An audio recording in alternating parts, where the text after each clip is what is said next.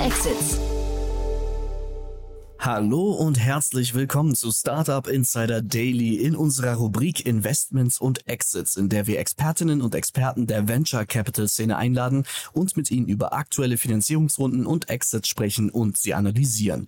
Zu Gast ist heute Daniel Wild, Gründer und Aufsichtsrat von Mountain Alliance. Wir sprechen über Servify, ein Startup, das den Lebenszyklus von Geräten für mehrere populäre Smartphone-Hersteller wie Apple und Samsung in vielen Märkten verwaltet, hat 65 Millionen US US-Dollar aufgebracht, um in zwei Jahren an die Börse zu gehen. Die Runde ist noch nicht abgeschlossen und das Startup sagte, es geht davon aus, dass es in der aktuellen Runde weitere 5 bis 10 Millionen Dollar einnehmen wird. Außerdem, InWorld AI sammelt unter der Leitung von Section 32 und Intel 50 Millionen Euro in einer Serie A-Finanzierung ein. Das Unternehmen wird diese Investition nutzen, um seine Metaverse-Plattformen weiterzuentwickeln und Pionierarbeit für künstliche Intelligenz in Spielen zu leisten. Aber so viel nur als Teaser vorweg. Wir legen gleich gleich los nach den Verbraucherhinweisen. Viel Spaß und bis später.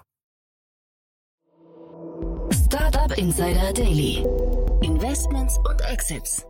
Cool, ja, dann freue ich mich sehr. Daniel Wild ist wieder hier von Mountain Lions. Hallo Daniel. Hi Jan, ich freue mich auch sehr. Ja, coole Themen hast du mitgebracht. Ich freue mich wirklich auf ein tolles Gespräch. Äh, zwei sehr unterschiedliche Dinge, aber wie immer kurz am Anfang ein paar Sätze zu dir und zu euch, oder? Ja, sehr gerne. Also Daniel Wild, ich bin der Gründer und aktuell noch der, der Board-Member, also Aufsichtsmitglied von Mountain Alliance. Die Firma habe ich zwölf Jahre lang geführt. Mountain Alliance ist ein Listed VC. Also wir sind als börsennotierte Beteiligungsgesellschaft an 25 digitalen Firmen beteiligt.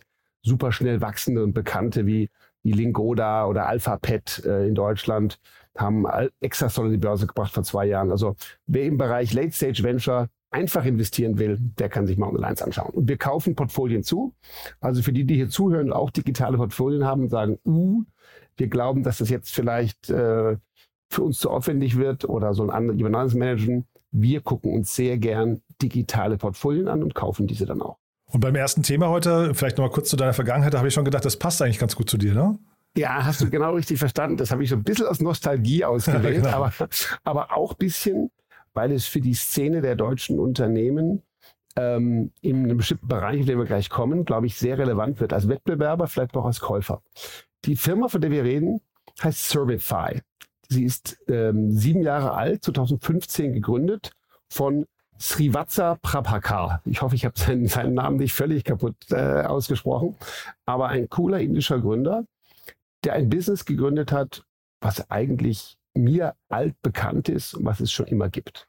Also der hat eine Plattform gegründet für den After-Sales-Service von elektronischen Devices und für das Lifecycle Management, also für das ähm, Versichern und auch das, das Austauschen und Upsellen von vor allen Dingen Handys. Und da, äh, wer mich kennt, weiß, dass meine Vergangenheit, meine erste Firma war die Get Mobile AG die ich 99 gegründet habe und 2005 an die Börse gebracht.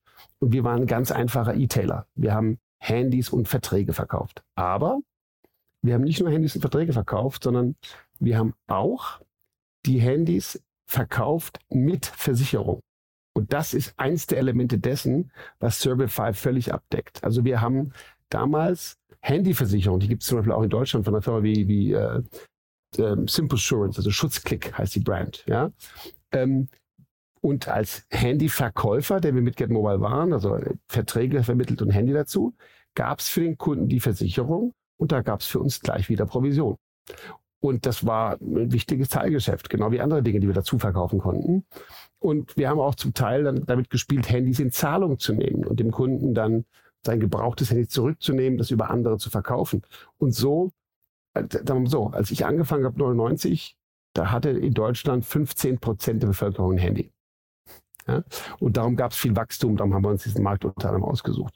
Heute ist die Tatsache, dass jeder immer mobil erreichbar ist und jeder das Internet oder viele Länder auf der Welt auch das Internet vor allen Dingen durch dieses mobile Endgerät kennen und bedienen oder, oder ins Web gehen, ähm, ist halt diese, diese elektronische Endgeräteinfrastruktur notwendig. Und was Servify macht, ist einfach White Label für die ganzen großen Hersteller, für die Apples und Samsungs und Nokias und wie sie alle heißen, ich glaube 75 insgesamt, komplett die Versicherung, den After-Sale-Service und den Austausch managen. Hm. Ja. Ich habe vor, ich finde das total faszinierend. Ich habe vor, äh, ich weiß gar nicht, acht oder zehn Jahren oder so mal Günther Faltin äh, Kopfstück Kapital gelesen. Ne? Das ist ja dieses Komponentenmodell. Und ich finde, wenn man äh, sich das hier anguckt, dann ist das ja eigentlich, also so ein Apple heutzutage ist ja genau das. Ne? Die haben Foxconn vorne, ja, die das Ganze als Auftragsproduzent erledigen und dann haben sie jetzt so ein, äh, was ich, wir haben eben Simple Assurance oder, oder Rebuy, aber jetzt eben vor allem so ein Servify, die es vielleicht komplett aus einer Hand machen, äh, äh, quasi hinten dran. Das heißt also eigentlich kannst du sagen, diese gesamte Wertschöpfungskette wird eigentlich nur durch Komponenten ähm, irgendwie ausgefüllt äh, äh, erfüllt und dann hast du im Prinzip eigentlich nur die starke Marke nach vorne, weil die das eben White Label mäßig machen, ne? Mhm, da hast du total recht. Also Apple ist designed in California, aber, aber nicht dort hergestellt, wie wir wissen. Und äh, das ist ein anderes Thema. Wenn du den Apple Cashflow anschaust, unfassbar. Mhm, genau. Die haben unfassbar, fast ihr ganzer Umsatz ist Free Cashflow, das ist unglaublich. Und was, was die machen, ist ähm, wirklich viel auslagern und eben auch hier, wenn du jetzt überlegst, dass das Ganze, der Kunde will ja auch sein, sein Gerät Garantie verlängern können oder unter Garantie haben. Und inzwischen gibt es ja auch dieses Right to Repair. Also da wurden die Servify-Gründer ja, ja, auch gefragt, was ist denn jetzt, wenn Apple mehr und mehr oder auch andere Hersteller die Möglichkeit den Endkunden geben müssen, selbst zu reparieren? Ja, dann sagt Servify kein Problem. Dann schicken wir die Ersatzteile und so weiter. Das alles Geschäft, das muss man auch verstehen, das, hat, das war für uns damals auch ganz entscheidend. Die großen Handyhersteller von Anfang an, von Nokia damals oder Motorola, die haben nie selbst den äh, Direktvertrieb gemacht. Die sind immer über mehrstufige Distribution gegangen. Da gab es Großhändler und da gab es Einzelhändler oder Player wie uns. Und insofern muss man jetzt sagen, die haben jetzt 65 Millionen eingesammelt auf einer Series D. Nehmen übrigens noch 10 bis 15 Millionen weitere. Habe ich jetzt gerade nicht zur Hand, aber ich glaube, da könnte man echt investieren und wollen in 18 bis 24 Monaten an die Börse. Sind schon fast Break-Even und gehen davon aus, dass sie in ein bis zwei Jahren eine Umsatzrendite fahren von 15 bis 20 Prozent. Spannend, ja. Also es klingt nach einer sicheren Bank. Ich versuche mich gerade zu erinnern, Momox und, und Rebuy und so weiter, die haben ja dann, also es ist jetzt vielleicht unqualifiziert, weil ich habe mir die Zahlen nicht angeguckt, aber ich habe so das Gefühl, die sind dann irgendwann auf einem bestimmten Level stagniert. Und ich frage mich gerade, warum? Also warum sind die nicht auch alle an die Börse gegangen, weißt du? Ja, genau. Oder warum sind die nicht stärker gewachsen? Und ich glaube, da gibt es verschiedene Antworten. Aber du hast genau die richtigen Player genannt, die kenne ich auch alle gut. Ich war der erste Investor mit noch ein, zwei anderen in eine Firma, die hieß Trade Again. Markus Börner und äh, Lawrence genau. Leuschner. Ja, Lawrence genau. Leuschner, Markus Börner. Ja, cool. ja. Und, und insofern, und daraus wurde Rebuy. Und ich bin irgendwann ausgestiegen nach fünf Jahren, war ein schöner Exit für mich. Aber Rebuy gibt es heute noch. Aber es gibt inzwischen Refurbed. Und wie sie alle heißen, diese ganzen Firmen, die sich, auch Momox hast du genannt, auch andere Elektronikspezialisten oder auch nur andere Spezialisten, die sich um auch aus Alt macht neu und so weiter äh, spezialisieren. Ja, Backmarket und so weiter, riesengroße Dinge, ne? Ja. Richtig. Und natürlich, okay, der ist jetzt bei 110 Millionen Runrate und fast profitabel. Das ist der Grund, warum er im Gegensatz zu dem allgemeinen Trend, den wir schon öfters besprochen haben, ne, Late-Stage-Finanzierungen zu fantastischen Bewertungen sind selten geworden aufgrund des Finanzierungsumfelds. Aber der hat sie bekommen, weil er so nah am Profit ist. Und spannend ist auch, der kommt aus Indien und sagt, aber die anderen Märkte sind für mich viel spannender. Ich will in Deutschland zukaufen. Der hat in Deutschland schon Web2Go äh, so eine Plattform gekauft und andere Sachen. Und er sagt, in den reiferen Märkten sind mehr Margen, auf jeden Fall im Vergleich zu Indien wahrscheinlich, wo es günstiger verkauft wird. Und er will da noch stärker rein. Der ist schon in den USA, in England, in Europa. Der ist eigentlich schon überall. Wobei auf dem Level zukaufen, ich versuche mich gerade zu erinnern, ich glaube, so ein Momox und ein Rebuy waren deutlich, wären, wären deutlich zu teuer ne? für, so ein, für so eine Größenordnung. Also da würden wir jetzt eher über kleinere Player sprechen. Ne? Natürlich, also ganz klar. Ich glaube, alle diese Player, die wir besprechen, Simple Assurance, die ein super starker Player sind, ja, äh, Robin, kenne ich auch, super Gründer, die haben das alles super gebaut. Aber das sind alles Firmen geworden, die, glaube ich, richtig ordentliche, dreistellige Millionen ähm, wert sind oder auch Umsätze haben. Aber wie du sagst, irgendwie ging es nicht mehr weiter. Oder jedenfalls, vielleicht habe ich es noch nicht mitbekommen. Ne? Das kann, kann, natürlich auch sein. Ja, zumindest Aber, nicht mehr mit der Wachstumskurve, die man vielleicht vorher gesehen hatte. Ne? So ja. ist es. Und jetzt muss man halt sagen, was die hier unterschiedlich machen, die Inder, Servify, ist, ist alles White Label. Die haben Kundenakquisekosten von null. Vielleicht teilen sie ein bisschen Marge, aber alle diese anderen Player waren ja auch richtige Marketingoperationen. Ich meine, für Rebuy haben wir die Fernsehwerbung gemacht mit einer meiner, meiner Mountain Alliance Tochtergesellschaften. Also das hat schon super funktioniert, aber es war schon echtes B2C-Play. Und das ist Shopify nicht. Wir sehen in der letzten Zeit häufiger dieses B2B2C. Ne? Ähm, das ist ein ganz, spannender, ganz spannendes Modell. Und wenn du gerade sagst, Akquisekosten äh, oder Kundenakquisekosten sind null, das klingt ja genauso. Ne? Also ich, ich, ich mache quasi eigentlich einen Vertrag mit irgendeinem Unternehmen und das schaufelt mir dann jede Menge Endkunden rüber. Ganz genau. Und wenn du jetzt überlegst, es gibt Leute, die sind Samsung-Fans oder Xiaomi-Fans oder, oder Apple-Fans, natürlich gibt es jede Menge. Und wenn man jetzt weiß als Kunde, man will in dem Produkt bleiben, dann weiß man nach einem Jahr oder nach zwei Jahren, will ich wieder aufs nächsthöhere upgraden.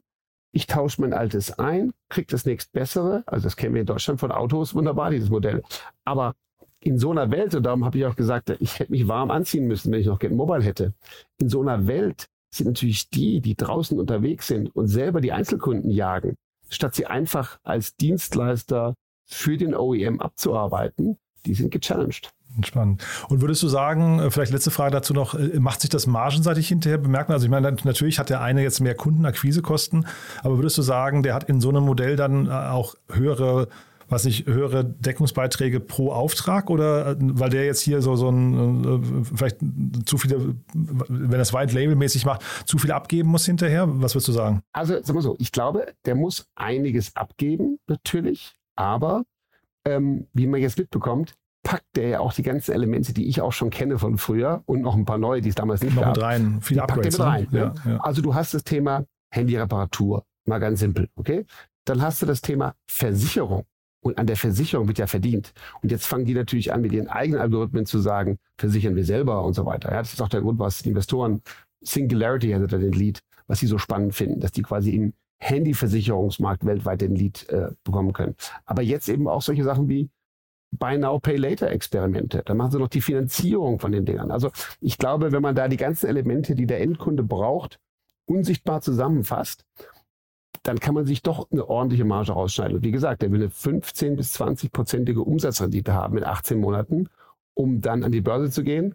Das muss er uns zeigen, aber von dem, was ich bisher gelesen habe, traue ich denen zu. Gehen wir mal zum nächsten Thema. Wenn, das eben war ja jetzt so ein bisschen quasi Blick in deine Vergangenheit. Jetzt würde ich sagen, toller Blick in die Zukunft, ne? weil da hast du ein Thema mitgebracht, da habe ich, also ich habe mir Videos dazu angeguckt, ist hammermäßig, muss ich sagen. Ja, Ja, das ja, ist ein da Thema. kommt was auf uns zu. Ne? Ja, absolut. Das ist ein Thema, was mich sehr, sehr interessiert, wo ich viel lese.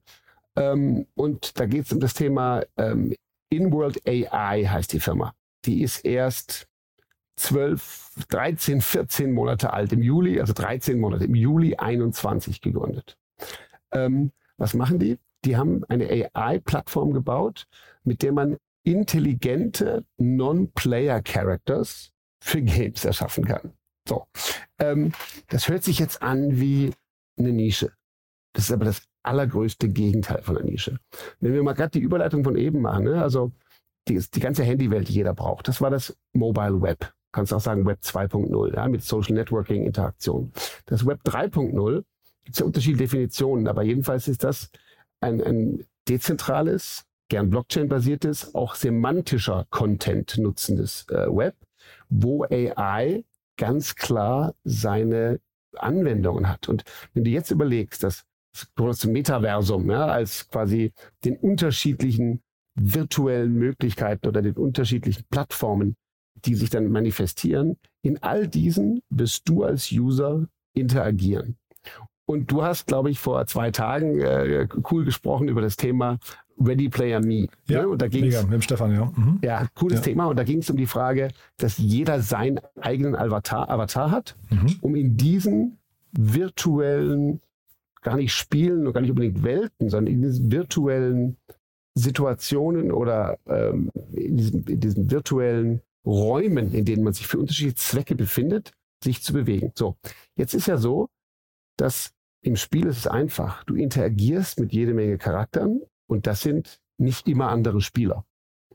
Bei einer Million äh, oft active Users gleichzeitig in solchen, in den großen Spielen, kannst du auch nicht, hast auch nicht die Möglichkeit, da immer Menschen dran zu setzen, die andere wichtige Rollen einnehmen, die gespielt werden müssen, sondern da brauchst du Non-Player-Characters. Und jeder von uns, der spielt, und ich äh, habe auch regelmäßig gespielt, spiele noch ab und zu, der hat sich schon geärgert, dass in bestimmten Situationen halt diese Non-Player-Characters super Standard sind und halt ähm, manchmal frustrierend äh, wenig Möglichkeit zulassen.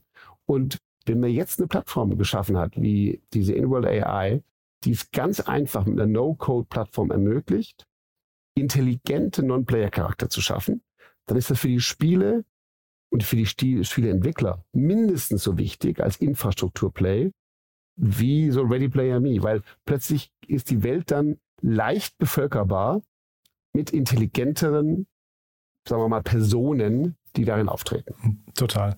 Also ich, wir hatten hier intern gerade in den letzten Tagen eine Diskussion. Ich, also meine Vermutung wäre ja wirklich, dass die, also die Gaming-Branche ist ja schon riesengroß, ne? aber dass jetzt eigentlich durch diesen Begriff Metaverse plötzlich die Gaming- und die Filmbranche eigentlich zusammenwachsen. Ne? Und das sieht man jetzt, glaube ich, an solchen Beispielen hier auch ganz gut. Plötzlich entstehen virtuelle Charaktere, die irgendwie Eigenschaften haben, die nicht mehr geskriptet sein müssen, sondern die werden quasi, also da, du weißt einfach nicht, im Gegensatz zu einem ich sag mal, planen Film, der irgendwie seinem, seinem normalen Skript folgt, weißt du jetzt hier nicht, was, ähm, was passiert. Und das finde ich immer, wenn ich das noch sagen darf, Daniel, das finde ich immer das Spannende beim Fußball oder beim Sport generell, wenn man da guckt. Warum ist das so spannend? Weil man nie weiß, wie es ausgeht. Mhm, ja? Genau. Und ich glaube, das, das ist quasi der Beginn dessen, was wir hier auch sehen. Plötzlich äh, können Filme, und ich glaube, wir werden, unsere Kinder werden uns irgendwann fragen, sag mal, ihr habt früher Filme geguckt, ihr habt da nicht mitgespielt, habt die geguckt, ja? Ich glaube, so, solche Diskussionen werden, werden später passieren, so ein bisschen wie Schwarz-Weiß-Film zu Film jetzt, ja?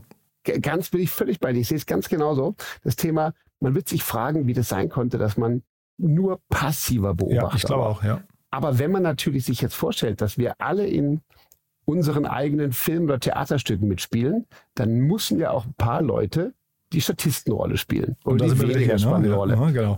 Und wenn du dir jetzt überlegst, kannst du natürlich eine Dystopie entwickeln und sagen, okay, es wird irgendwelche schlecht bezahlten Tagelöhner geben, die spielen die Statisten in Spielen für andere. Die Welt möchte ich mir nicht vorstellen. Aber die Welt, in der jeder den Held spielen kann und clevere Non-Player-Characters spielen alles andere clever rundherum, das ist fürs Spielthema super spannend. Ich habe das früh, ich habe ja im Spielbereich schon einiges investiert. Ich habe auch schon einiges in Sand gesetzt, by the way.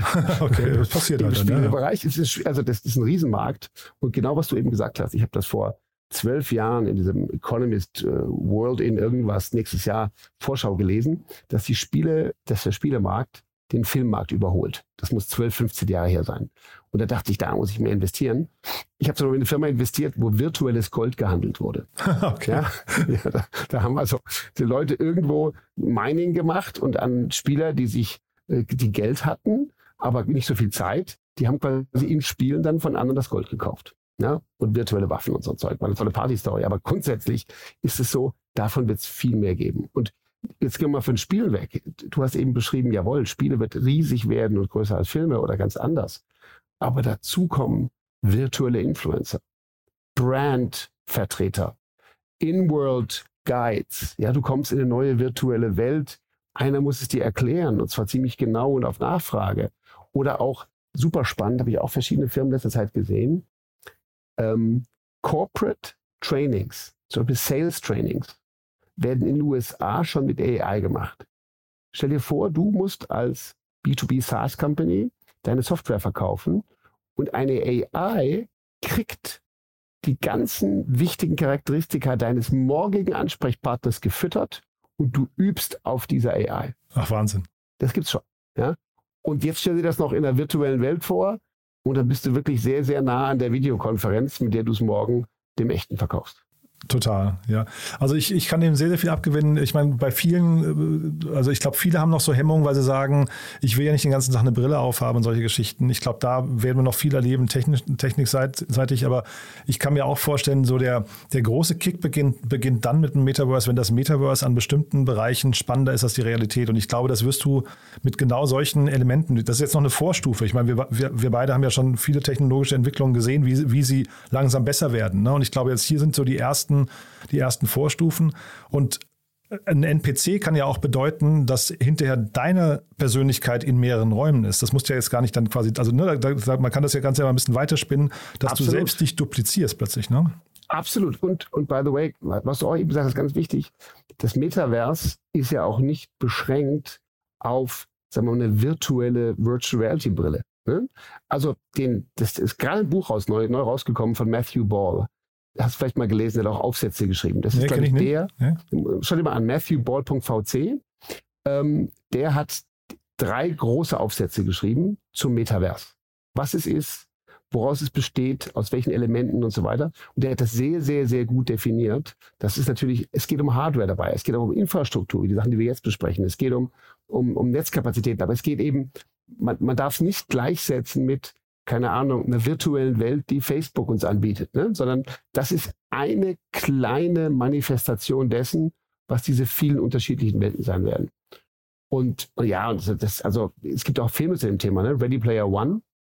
Ähm, das ist, äh, das ist also ein klassischer Film, wo einer durch verschiedene Welten durchturnt oder, oder Otherland, berühmte Bücher, Snow Crash, um das allererste zu nennen. Ich glaube, dass, dass wir viel, also auch gerade die Firmen, die da entwickeln, die haben viele Bilder vor Augen, die sie selbst in Filmen gesehen oder Büchern gelesen haben. Und da entwickelt sich halt eine sowohl spielerische als auch Businesswelt, dorthin. Und das, was sich da entwickelt, heißt aktuell Metaverse. Ja, und ich glaube, man darf das eben nicht mit dem, also man, man ist da manchmal zu kleingeistig, ne, glaube ich, äh, das, das, äh, und vielleicht auch zu skeptisch. Äh, aber ich, ich glaube tatsächlich, dieses, dass man plötzlich sein, sein, seine, sein, wie sagt man das, sein Ich, das ist plötzlich in mehreren Räumen oder auch in verschiedenen Zeiten. Ich glaube, auch dieses Thema Zeit kann sich in einem Metaverse komplett auflösen, weil du, weil du ja durch KI, wir sehen das ja heute schon, ne? also KI, diese ganzen Deepfake-Videos, die musst du ja nur füttern mit ein paar Fetzen von irgendwie Bildern und, und äh, Sprache. Und wenn du jetzt dann hier siehst, dass plötzlich Charaktere dann Identitäten annehmen, ähm, dann ist ja dieser Schritt hinzu, ich kann mich mit meiner verstorbenen Großmutter auf einen Kaffee treffen, nicht mehr sehr weit. Oder mit, mit Einstein mal, mal über Physik äh, diskutieren, weißt du? Absolut. Ja. Absolut. Und, und das also, finde ich halt mega spannend, sowas, ja sehe ich genauso. Ich finde es einerseits super spannend, andererseits ein bisschen scary, aber naja, klar, ja. wenn es in die neuen, wenn es in diese neuen Themen reingeht. Und das ist wirklich so interessant. Die, genau diese Entwicklung passiert gerade. Und wir sehen das in unterschiedlichen Bereichen. Und, und diese Themen wie mhm. äh, In-World AI, ja, ja. die tragen da halt signifikant dazu bei. Jetzt müssen wir trotzdem nochmal, jetzt haben wir hier ein bisschen über das Metaverse gesprochen, da hier nochmal ganz kurz die Runde, ne? weil was auch spannend dabei ist, Bitcraft Ventures, kennst du die? Ja, logisch. Ja, Hier. ja Teil der Runde, ne? Das ist ja, auch spannend, ja. Ja, und vor allen Dingen nicht nur die sind Teil darunter. Als ich diese Liste gelesen habe von VCs, die da dabei sind, da, ja, da, da ist einfach das Who's Who mhm. aus dem, ja, aus dem ne? äh, Silicon Valley dabei, ja. Section 32, Intel Capital, Founders Fund, Kleiner Perkins, Bitcraft von uns. Super. Und, und da merkt man, die beschäftigen sich alle damit und die sehen, dass diese Themen gebraucht werden. Und darum sind da, ich muss mal überlegen, ne, 50 Millionen sind da reingeflossen in der Series A. Und übrigens bereits im März.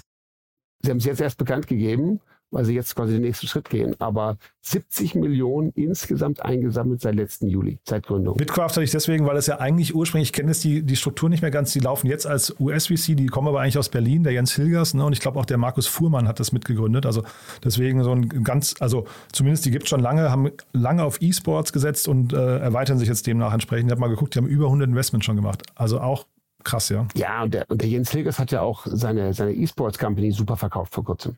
Also insofern, Geld zum Investieren haben sie. Und wie gesagt, Bitcraft kennt man. Und ich freue mich immer, wenn ich bei solchen, bei solchen US-Plays dann Namen sehe, die ich eigentlich aus Deutschland kenne. Genau, ne? Deswegen, also man sieht schon, wir beide sind begeistert. Da, da könnte sich was, ähm, also Metaverse, ich, ich glaube, man muss es nach wie vor skeptisch sehen und auch kritisch, das, was du gerade gesagt hast, nicht alles, was geht, ist, sollte hinterher funktionieren oder sollte hinterher möglich gemacht werden, ne? nur weil man sich erträumen kann. Aber da, da gibt es schon viele, glaube ich, versteckte äh, Opportunities, die auch wahrscheinlich dann auch so für Menschen wie dich so auf ein paar Investments noch warten. Ähm, lass uns die Brücke nochmal zu dir schlagen. Wer darf sich bei dir melden? Also grundsätzlich äh, an A, Mountain Alliance, da habe ich vorhin gesagt, Leute, die Portfolien mhm. verkaufen, aber B, mhm. als Tiburon investiere ich genau gerne solche Sachen. Das wäre mir jetzt natürlich zu teuer und zu spät. Aber als, als Tiburon habe ich viele, viele Investments gemacht seit 2001 und da interessieren mich neue Sachen von getriebenen, spannenden Gründern mit dem richtigen Founder-Market-Fit und da investiere ich ganz früh. Pre-Seed, Seed, das ist das Typische. Also Gründer, die mit neuen Ideen kommen, gerne auch in dem Bereich äh, Metaversum, die, die Ideen haben, die da was werden könnten, schaue ich mir alles sehr gerne an. Gold, Goldschiff im Metaverse. genau, genau. Virtueller Goldhandel. Ja. Und idealerweise jemand, der schafft, ein NPC zu bauen, der so gut ist, dass wir ab und zu miteinander reden und gar nicht mehr wissen, ob der andere echt ist. Das, das ist dann der moderne Turing-Test. Ja? Und dann wird es wirklich spooky. Ne? Total, ja, sehr, sehr cool. Ja. Also, also, was heißt sehr, sehr cool? Ich freue mich ja jedes Mal, wenn wir sprechen. Von daher war das gerade gelogen. Also eigentlich gar nicht cool. Äh, ich würde sagen, den Teil machen wir weiterhin in Person. Ne? Der, absolut und sehr gerne. Cool. Bis zum nächsten Mal. Bis dann. Ne? Ciao, Daniel. Ciao. Startup Insider Daily, Investments und Exits. Der tägliche Dialog mit Experten aus der VC-Szene. Das waren Jan Thomas und Daniel Wild, Gründer und Aufsichtsrat von Mountain Alliance im Gespräch über die Finanzierungsrunden von Serverify und InWorld AI. Und das war's mit Investments und Exits. Ich wünsche euch einen angenehmen Resttag und hoffe, wir hören uns beim nächsten Mal wieder. Bis dahin, ciao.